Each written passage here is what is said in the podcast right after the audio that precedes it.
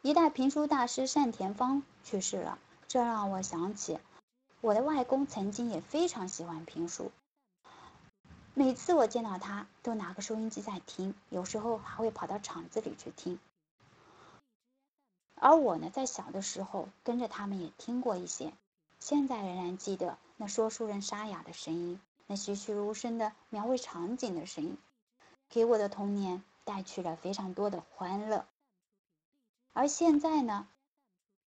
收音机已经很少见了，我也很久没有听评书了。年轻的一代人呢，都开始玩抖音，很少有人提起评书，甚至不知道评书。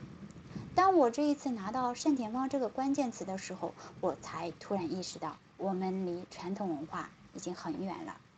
这也让我想到，我们很多人拒绝学习传统文化，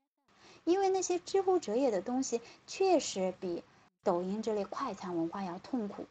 因为没法获得及时的愉悦。而更多的是文化的积累和沉淀，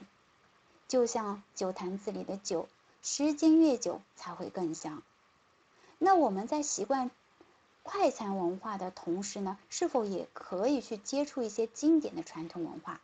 就像我们在享受玩游戏带来的及时愉悦之外，是否可以去享受一下阅读带来的长久愉悦呢？